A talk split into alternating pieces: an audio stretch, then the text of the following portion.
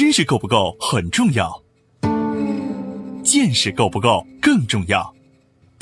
在知识爆炸的全球化时代，用见识导航，将知识转化为创造的力量。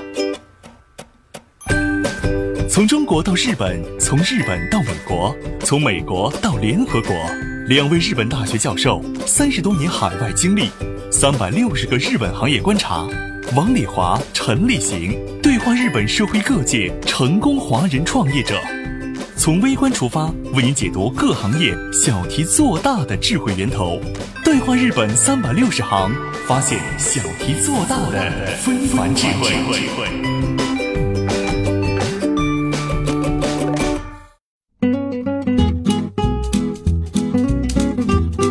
好，欢迎您收听今天的对话日本三百六十行，发现小题做大的非凡智慧。我是王丽华，对面的是日本关西学院大学社会学博士生导师、日本著名社会学家陈立行。陈老师你好，啊，王老师你好。今天我和陈老师一起继续和大家谈谈日本幼儿园和小学的现代教育方法。日本哈。他从幼儿园开始，我们说小学都晚了。对，你知道幼儿园嘛？他不三岁开始吗？嗯，进幼儿园。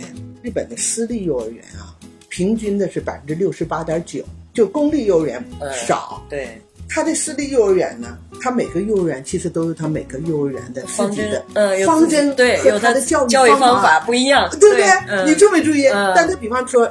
除了培养你的孩子的生活能力，把鞋收拾干干净净的，把自己的东西归到什么一个地方去以外，它都有一个特点。嗯，我不知道你儿子的幼儿园呃是什么，有的你他上的托儿所，日本的私立幼儿园很多都是那个奥特拉就是庙庙的，对，我儿子高初中高中都是都是吧哈。他那个庙里头，首先一个呢，他们有一个从善的这个，另外一个用我们的话说，要培养这个孩子的哪一个特点？日本幼儿园最多的打眼的是什么呢？你看。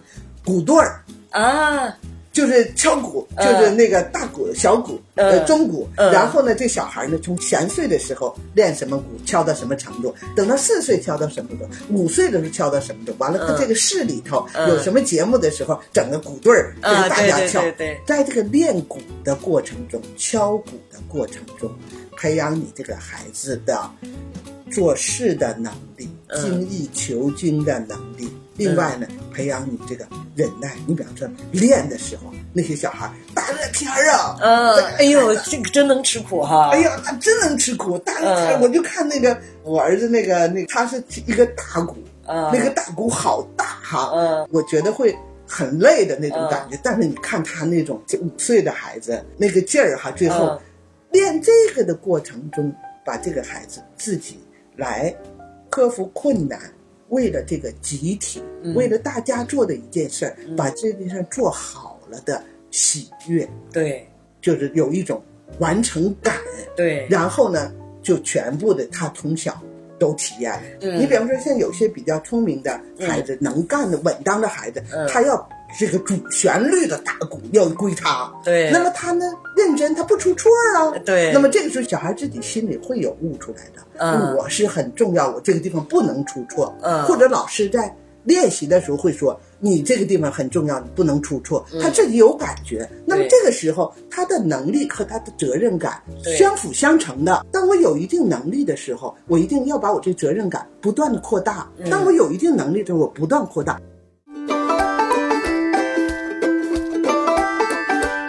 美国是如何从小培养孩子责任心的？东西方教育在孩子责任心的培养上有什么不同？日本孩子上小学不用爸妈接送，他们自己是怎么做到的？日本人遵守纪律的集体主义精神是如何从小培养的？集体主义精神是如何转化成日本现代企业的核心竞争力的？什么是现代化社会人才的基本素质？欢迎收听《对话日本三百六十行》，本期话题：日本幼儿园和小学的现代教育方法。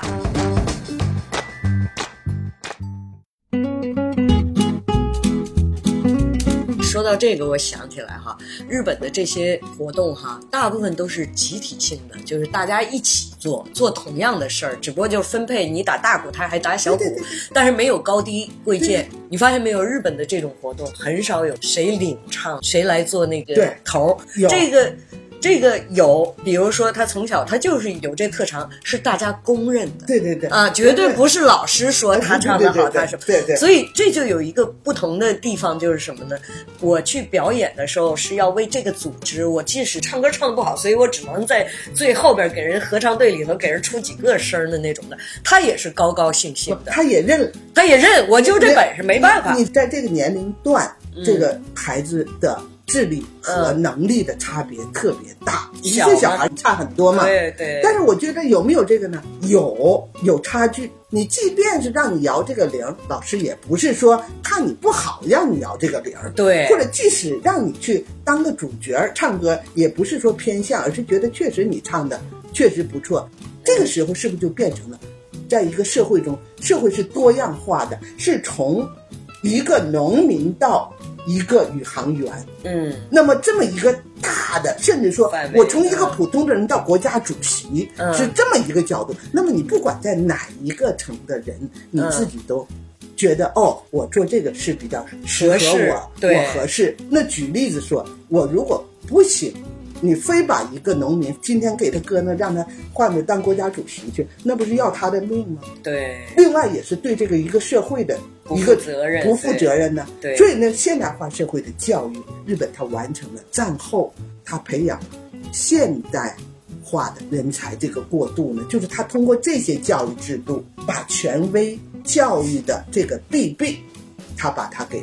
去掉了，去掉了。对，你看还有一个责任，大家集体上学。上学，对，走，大家一起上学。这个集体上学这件事儿哈，我以前呢也没太考虑这集体上学这件事儿在教育这块儿它有什么样的作用。嗯，我是通过我儿子，我才发现了。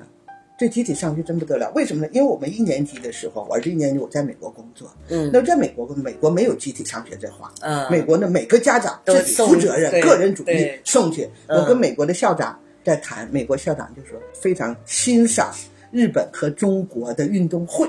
啊啊啊啊，知道吗？运动会。嗯，美国的小学没有运动会啊，真的开不起来。哦，为什么呢？美国他们崇尚个人主义，崇尚尊重个人的选择。以后长大了可以有 pro 的运动员，嗯，但是学校让大家来做集体操，统一让每个人你们必须练习的话，根本组织不起来啊！真的，哎，他就这个根本做不到。那么他们能做啥？美国人的集体活动，你猜是啥吗？嗯，知不知道？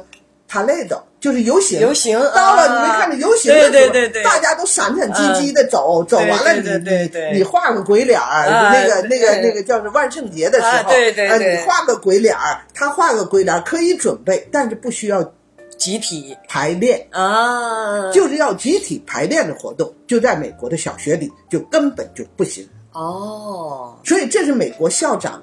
因为我我在美国，我对教育挺感兴趣的啊。我跟他聊，他就说东方的教育和他们西方的教育的不同。嗯，然后他说，西方教育是培养个人承担社会责任、个人自律、个人选择。更重要的一个是，你自己选择了以后，你一定要承担这个责任。我也不能强迫你，但是你一定要承担这个责任。嗯，那么这个时候对个人的尊重。他说呢，可是对个人的尊重的同时呢，就很难来形成一种集体的，因为在西方社会，他们是个人对上帝，啊，对，我没有个人对你学校，对。我个人对你没有这个，可是东方不一样，东方呢没有上帝，我们为什么说就为了家抛头颅洒鲜血的，嗯，为了国抛头颅洒鲜血的，怎么的都愿意，他都有一个为什么东西，对，那么这个权威没有了以后。日本就通过啥呢？就是这个集团一起上学这件事儿，嗯，培养你这个责任感，嗯，就又要有一个集体这么一个让你向往的，你可以为他贡献力量的这个所在，对的同时，又要尊重让你有个人的责任和能力，嗯，这个平衡很难的哦。哎呀，这平衡特别难。嗯，我现在就通过他的好多教育，为什么我就说日本战后他们这个教育呢？实际上在某种意义上是为现代化培养人才的过渡，它完成了。嗯，你看这个上学吧，我就发现了。一开始六年级在前边当队长，如果有两个六年级，后边那个人是队副，对吧？中间是夹着小的，对。那我儿子一回来，我就发现了，哎，我一下就解放了。为啥？他就我们家的窗户后边就是公园，就在公园集合，嗯，集合以后跟着就上学了，就不用管了吧？这家长省多少事儿？对。然后我就发现了，那个时候因为不是离得近吗？嗯，家里他能看着吗？他早上上课。临出去集合的时候，他总是慢慢的，他看着不着急，不着急，看着了，大伙都来了，他就往出跑。嗯，不来的时候他就不走。嗯，可是到五年级的时候呢，他到五年级时候他变成对付了。啊，变成对付的时候我就发现变了。嗯，找出去了就找出去了。嗯，为什么呢？他们有个规定，找出去的时候要等着这些人看哪些人都来没来。啊，但是有一点，如果万一有人不来的话，嗯，你知道吗？队长先把这些人领走，队副留到这儿，啊，留到这儿再等那个人一会儿，或者到那个人家去找，啊。然后你看这个，哎，我看他到了五年级，他一下就变了，他就快吃饭了，他就先走了。等到六年级的时候，就更那什么了。六年级的时候，他就要指派了。我当队长了的时候，我在前面领队的时候，谁没来，他要一个一个看。对，然后谁家没来，对，那个谁没来，这没来的时候，让队副怎么去应付，呃，怎么去找那个人去。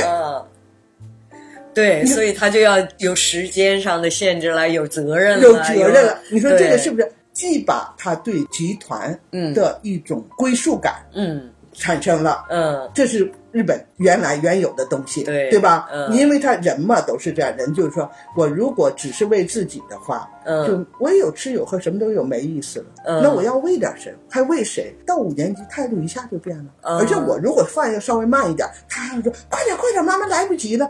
在那之前的时候，他你催他出去走，他都不走，他在那等着。对啊，等着，看不来不及，哒哒跑出去了。为啥？他跑出去，只要插到那中间，他就跟着走了，嗯，对不对？可是到了他的这块的时候，对他就有责任了，他就有责任。那么这个时候以后变成什么？当他体验了他的责任以后，再到别的地方，他被当过头的时候。那么这个时候，他再当别的工作的时候，他就不会像过去，我就跟你对付走，我能真跟过去跟过去了，他就不会了。他这回就会主动的配合。这就是日本为什么一个人当领导，那些人咋都跟着干呢？嗯，你有没有这感觉？对，你有没有这感觉？我有好多朋友在这儿开公司的，就是我们华侨华人在这儿开公司的，整个公司就老板是中国人，员工全是日本人。然后呢，他还是跟中国做生意。那么他雇的这些日本人到哪儿去找呢？到各大公司在中国驻在过一年两年，然后现在回来的，把他们给拉过来。我说：“那你为什么不直接用中国人呢？又会日语又会中文的，在在这儿的这种？”他说：“我已经吃了多少亏了。”就是为什么呢？就是领导日本人和领导中国人的领导方式完全不一样。他说领导日本人太好领导了，就是嗯，就是因为他既然进了你公司，他承认你，他就把这个组织当为我要去做贡献的一个。好多他说我，你这句话说的太到点，这就叫什么？个人的软实力是跟企业的软实力连在一起的。对他讲话，我以前也用过很多中国人。他说好多中国人都是觉得我在这儿我要大干一场，我先到你的公司来学几年，然后走的时候把客户也拉走了，把什么把经常有这样的。所以他说我操不起这心。我说那你日本人就没有干好了我就辞了，我也想独立的。他说有啊。日本人有日本人的优点，也有他的缺点。他就很少日本人自己想独立、想干的这种的，没有自信，他就不敢。但是在中国待了几年，他也开始有自信了。回来他也愿意要独立。但是他说他想独立的时候，他跟我说的很明确：我想独立，我为什么想独立？而且我独立了以后，我希望不会影响。他是好好的跟你说我要辞的。所以呢，这个时候。通常老板都是跟他说：“哎呀，我支持你，你要缺什么你还告诉我，咱们两个一起合力，说不定是更好的，就是往好的方向去去了。”这个实际上就是日本的一个企业的软实力的所在，对，也是他这个社会的软实力的所在。嗯，那么这个所在是从哪儿来的？是不是从咱们刚才说，这人每一个人每一个人，他进到这一个集团了以后，嗯，他这回知道，我进去以后，既有一个为了这个组织。所归宿的一种感觉以外，又有一个什么呢？我个人应该承担在这个组织内承担什么责任？嗯，这种东西是什么？就从他小学一年级开始，大伙一块上学那块，他就培养出来了。对对，对不对？现代化社会，他日本这个和中国一样，他心里又没有上帝，他不像美国人。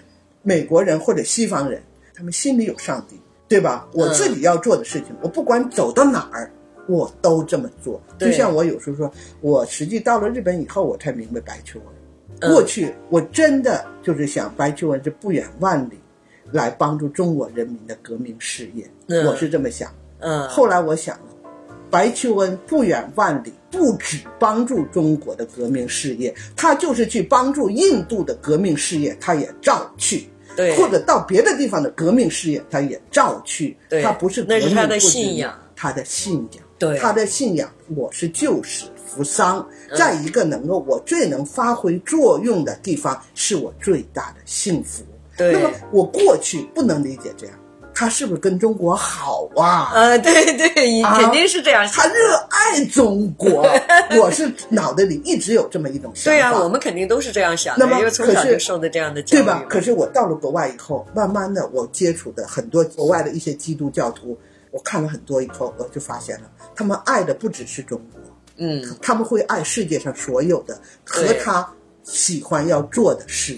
对，现代化社会。我们经常讲，现代化是人的流动量这么大，哎，你今天在中国，明天你又到到美国去，后天又到日本去了。你今天爱日本，你上日本；明天你爱中国，你上中国。它是那么回事儿吗？真的不是，确实，嗯，爱什么？爱自己的事业，嗯，爱自己想做的事儿，嗯，通过自己所做的事儿做好了以后，间接的。为你所在这个社会做出贡献，这就是现代化社会人才的一个基本素质。权威教育实际在现代化社会，它遇到瓶颈了。为什么遇到一个瓶颈呢？就是你权威已经没有力量，嗯，你的威严也没有力量。你靠着好，我今天评三好，明天靠呃，就是一手拿一个鞭子，一手拿块糖。好的人我给你块糖，不好的人我抽你一下。靠这种办法。在现代化社会已经不行了，对，为什么呢？你给我这一块糖，我吃完以后我就走。你拿鞭子要抽我的时候，我跑别处去了，嗯，完全不起作用。对，所以现代化，日本它的软实力呢，就是说通过这个教育，从幼儿园开始。你要幼儿园上小学之前就做个鞋箱子，对，你知道吗？这个时候他们就做这一个鞋箱子的过程。从做这个过程，你知道吗？从小脑瓜里想多少事儿？对呀，那是他们的大事儿啊！呀，那是他们的大事儿。对呀，你这么做完这个小鞋箱子以后，送给幼儿园了以后，看到那个小妹妹们高兴的，嗯，六周岁的小孩做个小鞋箱子，嗯，会和成年人拿到一个亿是同样的一种感觉。对对。所以他的那种兴奋劲儿、那种高兴劲儿，哈，是带来了他成就感。然后还有一种，就是我长大，对，我有能力了，对，我们能做出些箱子啊，我们能帮小弟弟、小妹妹留点东西了。这这，那以后他有了这种想法的话，他到了中学的时候，我又有别的想法了。对，到了最后，随着你的能力，他就会为别人、为这个社会、为他所在的周围的人留下这个东西。咱们中国，你要舍己救人，抛弃自己的利益，你去为别人，那是空话。对，他在做这件事儿的时候，为别人做出这个贡献的时候，他客观上是做贡献了，但是他这个主观上是什么？幸福啊，对，愉悦呀，对，有成就感呢。对，这就是现代化教育很重要的一个过渡。我们现在用传统式的教育、权威式的教育的话，最后教育出来的人是根本适应不了现代化社会的这种变化。不仅是社会就变成摁下胡了瓢起来，摁下瓢胡了起来，不怕 这块有事儿就那儿有事儿，不是那儿有事儿就那儿有事儿。对，为什么呢？因为每一个人他没有一个为别人做贡献的一种快感，嗯，没有为别人。做事的一种成就感的时候，那么这个时候就变成什么了？如果一个社会每个人都是为自己的话，这就是又回到我们原来那话题：我为人人，人人才能为我，对不对？嗯。今天和大家探讨的就是日本幼儿园和小学的现代教育方法，当代社会如何培养现代化人才的素质，教育该如何从娃娃抓起。稍事休息，马上回来。对话日本三百六十行发现小题做大的非凡智慧。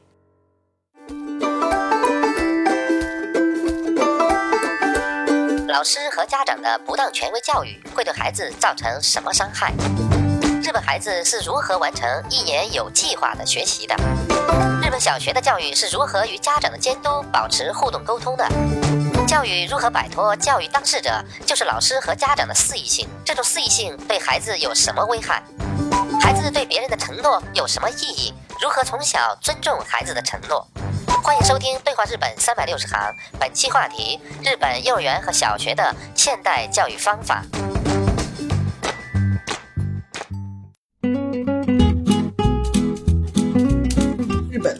现代化这个过程中，培养现代化的人才这块教育，嗯，他做的一个主要事儿呢，就是说他克服了呢靠权威。过去知道吗？日本的权威是天皇啊，嗯，对吧？对，战后天皇没了以后。他这个时候，这人要服从谁啊？这个心理的归宿在哪儿啊？这个权威这个话题实际上跟教育是不可分割的，不可分割，绝对不可分割。对，因为大家说教育这件事儿，权威是榜样的力量，或者它是有威严的，你得相信他了以后，你才能变成你的行为的准则或者动力啊。就老师实际上呢是一个权威的代表，在孩子面前，家长。虽然他听父母的话，但是父母已经不再是权威的象征啊。那权威是跟威严连在一起的啊，对不对？老师有权威，他才有威严。对。可这种权威呢，就需要呢要求老师的师德。嗯。对不对？对，那要求老师的师德的时候，其实这里头有很多困境。甭说别的，有人有德，大家才信你。如果没有这个人正的形象的话，所有的教育，他说的所有的话，都是没有教育。这就是从人治到法治。制度过渡的这么一个现代化社会的一个必由之路。对我们现在呢，已经制定了这些制度，不说这些制度实行不下去。中国那老师，现在我回去啊，我还记得有一次开会，好多年轻老师还都在那边看手机。呃，对，咱们去讲学的时候经常碰到然后有一次吧，你知道吗？开完会我就跟他们说了，嗯，我说你们经常说不让学生上课都看手机。我说，你看你们开会的时候，你们也在看手机呀？对，你们自己都在看手机，你让学生不看手机，那学生能不看吗？嗯，能做到吗？有一个老师，其实陈老师，我们也挺不好意思的。其实我们看手机不是，他说我们孩子上幼儿园的话，几点接，那老师就用这个微信跟通知我们。然后说那个老师说，我们的学生，老师现在作业都通过微信，让我们监督这学生家长写作业。嗯，那我觉得这个变成什么了？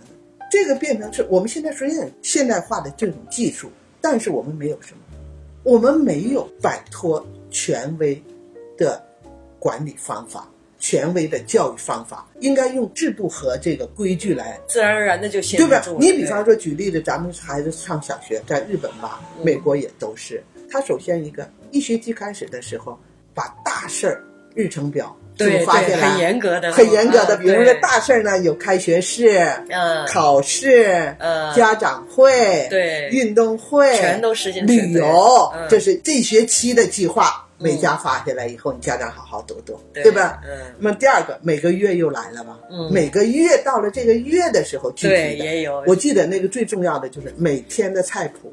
啊啊，对。学校中午是给中午什么？中午学校的集体午餐，那个中午是什么饭？然后这一个月教学内容是什么？一个月都有了吧？对，我还记得我儿子的学校，比方有作业，嗯，作业的完成度，一个月给你一次，嗯，这个你这个孩子的作业完成了百分之多少？对，但是他们没有那种考试嘛，就是考试压力不是很大，嗯，那么一般的情况下，没有突发式的事件的时候。嗯，学校不找家长，不找家长。嗯，我不知道你学校，我我从来都没有，我也没有过，没有过吧？我就是有两次，嗯，被找过，就他突发性，就是我女儿在学校玩，扔鞋把玻璃给打了，就出现我儿子给找一次，上体育课跟别的小孩玩的时候，把别的小孩伤了，就出现伤人和损物的情况下，涉及到保险了，涉及到对方的什么，这个时候学校临时找你，嗯，别的事情。是没有临时找的，那好了，那么这个时候是不是变成这个小孩到家里？你看看咱们那啥，每天走的时候，他都自己检查自己，是不是？对对。那那上都都告诉你，今天是上什么课，今天需要什么东西，在一个月之前都告诉你。完了，你不用管这个小孩自己。准备，或者他准备不上的话，家长帮着他准备。说你今天要做，要带这个东西，明天要带这个东西。而且他这个能带不能带，很严格的要求，他是这个规矩做的非常非常好。你比如说，呃，郊游。那郊游之前，每个人发一张那个表，一定要带什么，一定要不要带什么。小孩自己有一个打勾的那个那个啊，每一项你都做好没有？这个都不许家长那个来帮的，全是小孩自己做。自己做啊。然后这在这次活动中，你担当什么角色？哪件事儿是应该你做的？对对对啊！哎呦，好详细啊！这叫什么？它叫规矩。这是不是规矩？嗯。这就叫规矩了。你不用说讲来了，你们要遵公守法，那法治，我们是法治国家，那是空的。嗯，这个是在每天的在日常生活中，这个规矩就。给你渗透了吧？那有人说了，那老师，那孩子要临时出事儿，我不知道你们学校，我儿子那学校小学二年级以前低年级的时候，嗯，和幼儿园的时候有个联络啊，对对，联络本，联络本，有个联络本，幼儿园就有，托儿所就有，对，到小学二年级有个联络本，嗯，那个联络本上，如果你这孩子有事儿了的话，老师写在这联络本上，本呢拿到家里，家长看了以后签上字，对，然后怎么回事？对，这个信信息也通。哎呦，这个我是觉得当小学托儿所老师都比我们当大学老师还。还累，是啊，所有的孩子天天写，对，天天写啊。那个家长也会回，或者是就看了啊。这个是什么呢？这个他们这个教育方针就是要尽量的摆脱教育当事者，就是家长和老师的所谓的为所欲为。嗯嗯嗯，你的肆意性，对，什么？咱们中国就说这人今天老师脑袋一热，嗯，告诉你妈。明天就都都带带带带带带啥来？嗯，我明天老师又一热，你又一怎么怎么地，把这些家长们是整的，一天不知道闹得一塌糊涂。对，这连家长都搞不清，孩子更不知道今天该带什么了。对，所以经常是孩子去了丢三落四的。对呀，完了然后还不说，今天老师头天晚上通知你，明天都带啥啥来？嗯，没通知到的都没带到。对，就是所以他就会说明天要做什么，他自己也不知道。对对，那么你让我做啥，我做啥。优秀的孩子，你让我做，我能做。嗯，不优秀的孩子，让我做，我也没做。我到这儿我还丢三落四。完这个时候，学学校家长找老师，你那孩子怎么样？让带怎么又不带？又怎么怎么？老师又骂孩子，整个一团糟。对这个负面的影响，实际上是一辈子都影响他。我就说，你看他就是因为有这个规矩。像我儿子小学一年级第一次放暑假，我就记得特清楚。他第一个学期认识了好多新朋友，现在特别好，每天都说我们班哪个小朋友我跟他特别好玩的，怎么怎么样的。到放假第一天一回来，说我今天开始放假了，然后三天就在家里没出去玩去。我就说，哎，你不是跟那个小朋友特别好吗？而且就在我家附近，住的很近的哈。我说你怎么不去他们那玩，或者他你怎么不叫你小朋友到家里来玩呢？你知道我儿子马上拿出一个小本儿，手账，咱们家啊，有日历的那个。给我翻，你看我这个天是几点？是到他们家玩，跟他们约好的是下一个星期几的几点，他们到咱们家来玩。小学一年级的孩子，他就能够把这个 schedule 就是日程啊，嗯，他们小朋友放假之前，大家就聚在一起，都安排好了一个暑假，每天到谁家玩，干什么，对对对，写的清清楚楚。而且这个是他小学一年级的时候，我当时为这件事儿也特别震惊。没有老师要求他吗？啊，没有，这是就是说我女儿他们那时候，我女儿呢回来以后，我当时也没有那么多计划呀。我说咱们暑假哪天哪天出去玩去，上哪去了？放假咱们上哪玩去？我女儿说你等等等等。就是你先别定，嗯，就是你先。我说为什么呢？就是你看，我得我得先看看我这个时间是怎么安排的。对对。呀，我说你还有时间安排呢。小学一年级啊。我说你还有时间安排呢。人家拿出来以后说哪天哪天怎么怎么的啊？那我一看，他跟同学已经约好了。那么这里头还有个什么问题呢？要尊重他跟同学约好了这件事是他的承诺。对。你不能说家长不行不行，你跟他约不去。我们一块儿去吧，那不行，嗯，那就会非常伤了这个孩子。所以他们这个时候呢，人家自己又会定规矩，对，自己又会定日程，对，又会定计划。然后这个时候通知，哎妈，你变了啥？看看哪一天啊？那这一天我空着，那这一天我们家里出去玩或怎么样？小学一年级，对。那么这种能力，这叫什么？这就叫现代化社会人才需要的什么最基本的素质？对。自己定计划，不能随便就打破，不能随便就打破。我为什么说日本它完成了这个向现代化、嗯，培养现代化人才这个教育这个过渡呢？嗯。好多我看中国的事情，还是用传统的教育方法来培养出来的人，他适应不了这个现代化。对，这个也有这种反着说法，说你说一年级小孩就就定这个规矩，反不反？我们还是我们这个人际关系更强，他想去谁家玩去，当当敲门就进去了，就跟人玩去了。就他说你弄那么多规矩，很多人跟我说，哎呀，日本人的这个人际关系特别冷淡，就是不够那么那么随意哈。但是这个判断基准。在这儿，就是这个是两个视角的问题。对，我就说呀，判断基准就是视角啊。这个视角的问题，就如果说从人际关系的人和人之间的距离来说的话，中国人是近。对，每天说让上谁家怎么样，明天打电话，哎，你在这吃饭去，这是近，人际关系的距离是近。嗯，但是对一个社会，从社会现代化社会的运作来说，嗯，这种东西。是一个极大的障碍。对一个现代化的社会，它是一整套，像一个体系一样。你这个螺丝钉什么时候该如何转，怎么转，这是一个社会的大的系统里边的一个过程。但是你说人和人之间的距离关系，那又是另外一回事。对对，所以这个我们有时候把它混同了，就是对，我们中国把它混同。嗯。就是混同的说什么？其实有的时候在讲，你说现代化社会和传统社会的一个最大的区别是什么？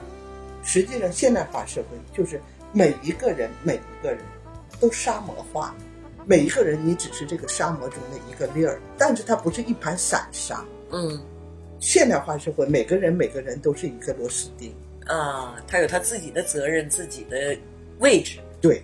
整个国家的软实力，就是你每一个个人能不能在这个螺丝钉的位置上很好的转。你这个企业作为一个部门，就像我们说，你发动机这整个部门，你这发动机这块能不能很快的转？那么一个国家，你像一台机器似的，能不能很好的运转？这就是它的本事。对。可是人和人之间亲密不亲密这件事情，这是另一个层次，另一个层次。好了，感谢你收听今天的对话日本三百六十行。我们下期对话继续探讨日本幼儿园和小学的现代教育方法，一起发现日本在培养现代化人才素质的教学方针指导下，我们所观察到的校园和学生趣事，为你还原一个日本孩子从幼儿园到小学的真实成长历程。